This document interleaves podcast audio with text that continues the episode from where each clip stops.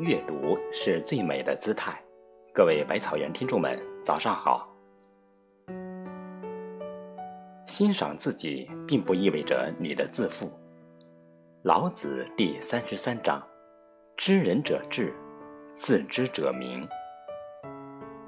一个不懂得欣赏自己的人，他离快乐的距离会很远很远。他会失去自己的自由奔放的个性，总是让自己小心翼翼地在意别人挑剔的眼光，活在他人的阴影下，过分在意自己一成一地的短暂得失，痛苦会如影随形，挥之不去。一个不懂得欣赏自己的人，他还会无来由地贬低自己，把自己看得一无是处，千不是万不是。什么都是自己的不是，活着就是给别人添麻烦，处处担心前怕狼后怕虎，又怎么能指望别人来欣赏你？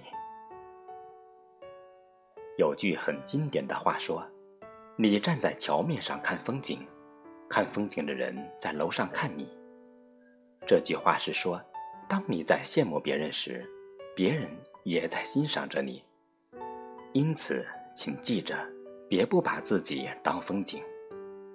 有些人因为不知道自己身上也同样有让别人羡慕的东西，就如同在湖边散步，放眼望去，总是觉得诱人的景色在对岸，却忽视了自己所在的彼岸景色也同样迷人。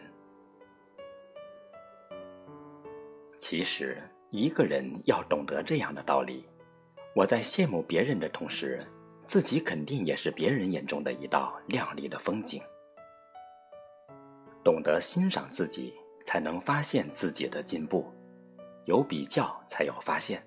但是比较不是和别人胡乱比，只有充分认识自身优缺点，明白长短所在，有目标才有意义。欣赏自己，才能让自己变得大度豁达起来。看得远，想得开，在这世界上，最能左右自己心情的人，终究还是自己。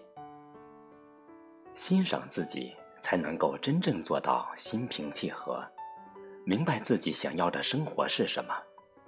唯有如此，才会把每一个平淡的日子过得慢慢的活泼起来，让生活更有味道些。